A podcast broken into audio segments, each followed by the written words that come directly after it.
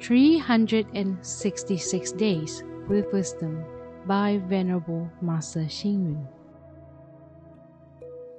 August 7. In our long life journey, we need not worry if we are slow. We just should not stay still. In our long life career, we need not worry if we are not the best. We just should not be without ambition. Our life is like a marathon race.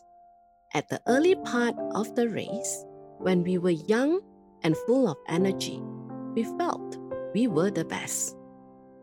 Having experienced some of the race trials and tribulations, when we were at our prime, we became very clear as whether we were leading or falling behind. However, one who does not break under the marathon race of life will continue to strive, hoping for an opportunity. Others who see that many are ahead of them along the way only bemoan their own lack of ability when they have no more energy to continue with the struggle. It is a real pity that many lose their drive and determination, or even give up halfway.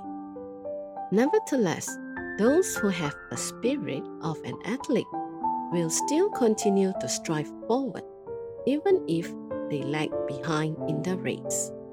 In our own life, when we take part in the marathon race of life, we should all have the spirit of an athlete and be able to withstand hardships, even if we are lagging behind. We should strive to keep up right to the end. Though unable to be the champion or runner up, at least we can complete the whole race.